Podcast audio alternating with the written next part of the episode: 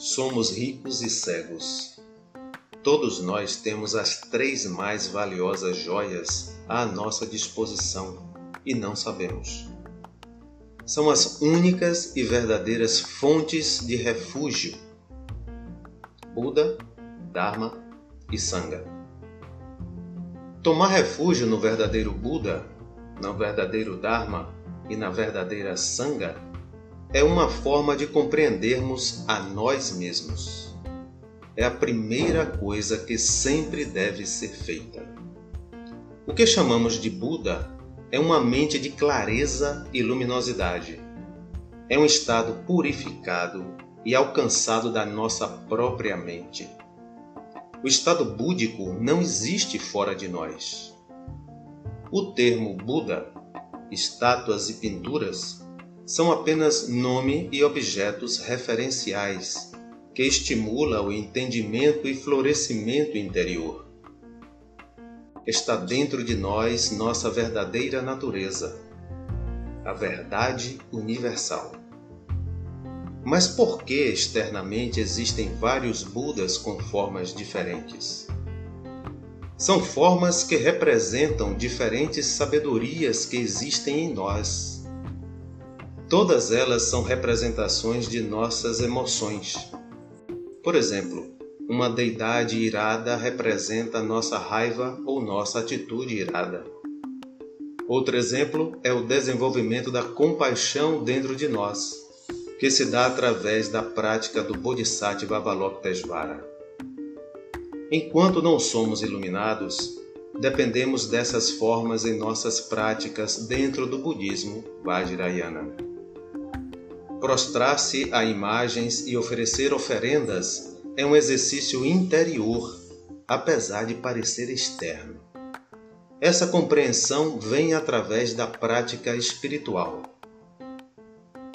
A prática ou o processo interior é denominado de Dharma.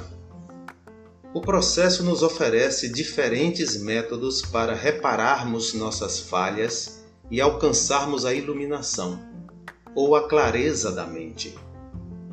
Os ensinamentos escritos também são chamados de Dharma, pois descrevem vários caminhos internos que outros já fizeram e agora está ao nosso alcance. Mas o Dharma mais elevado é quando o processo interno aplica os ensinamentos restaurando nossa mente gradualmente ou subitamente. O engajamento interior no processo é chamado de sanga. Ser um ou uma sanga é estar concentrado no caminho interior.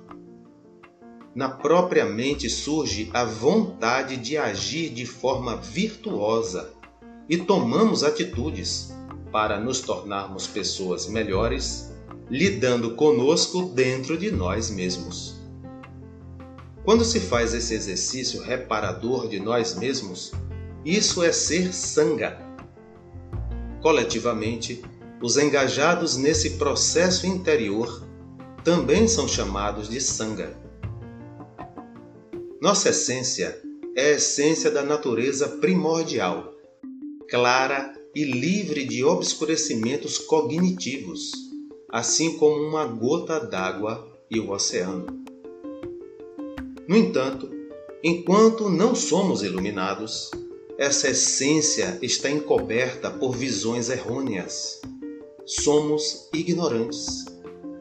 Sabendo que posso retornar à condição da essência iluminada, eu me refugio nela na minha própria mente, a qual chamo-a de Buda.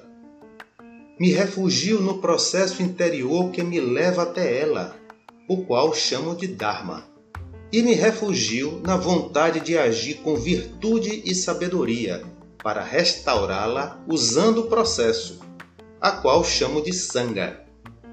São três fontes universais que podem ser usadas por budistas, não budistas e todos os outros seres sencientes.